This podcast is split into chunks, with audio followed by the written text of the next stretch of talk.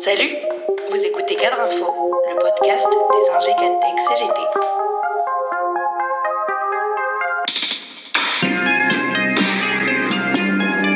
D'abord présenté comme une révolution, l'ambition affichée samedi 5 juin par les ministres des Finances du G7 d'instaurer un impôt minimum mondial d'au moins 15%, appliqué pays par pays, ne résiste guère à l'examen. Présentée comme une avancée historique, elle est déjà, faut-il le rappeler, inférieure à la proposition du nouveau président des États-Unis, puisque Joe Biden proposait un taux de 21%. Elle est aussi très éloignée du taux français de l'impôt sur les sociétés. Le taux normal de l'impôt sur les sociétés est de 26,5% et de 27,5% pour les entreprises ayant réalisé un chiffre d'affaires supérieur ou égal à 250 millions d'euros. Cet objectif annoncé d'un taux de 15% est bien en dessous des montants auxquels les pays du G7 imposent eux-mêmes les entreprises sur leur territoire. Cette annonce ne met pas un point final au dumping fiscal, en particulier au sein de l'Union européenne, qui conduit à une baisse régulière du taux de cet impôt dans les différents États. Ainsi, la France va-t-elle descendre à un taux unique de 25% en 2022 Et tout ça va nous rapporter quoi? Pour notre pays, par exemple, selon les calculs d'attaque, le bénéfice à attendre de cette mesure est marginal à court terme. Il atteindrait entre 2 milliards et demi et 4 milliards d'euros au maximum en France, contre 16 milliards avec un taux de 21%.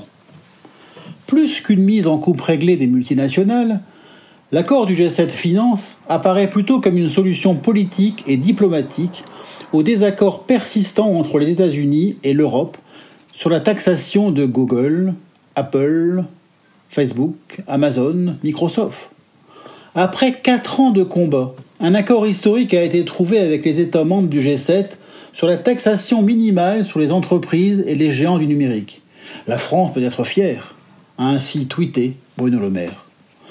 Le locataire de Bercy se pousse un peu du col, et il a le cocorico facile, oubliant le rôle déterminant joué dans cette bataille par le changement de la doctrine américaine et la proposition de Biden.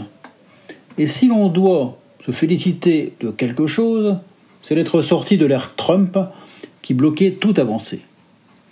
Cet accord est sans doute aussi une prise d'acte des dirigeants libéraux confrontés à des opinions publiques de plus en plus exaspérées par l'injustice fiscale. Obligés de bouger sur cette question, les dirigeants libéraux ont été contraints de faire un geste.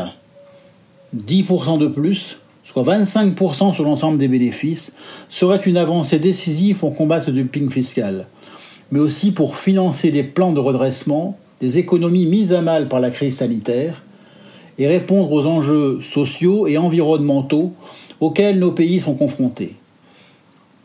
Le redémarrage de l'activité économique passera par la mobilisation d'énormes quantités d'argent public.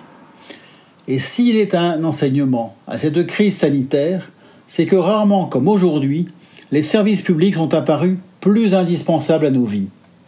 Les besoins sont immenses et appellent à une révolution fiscale.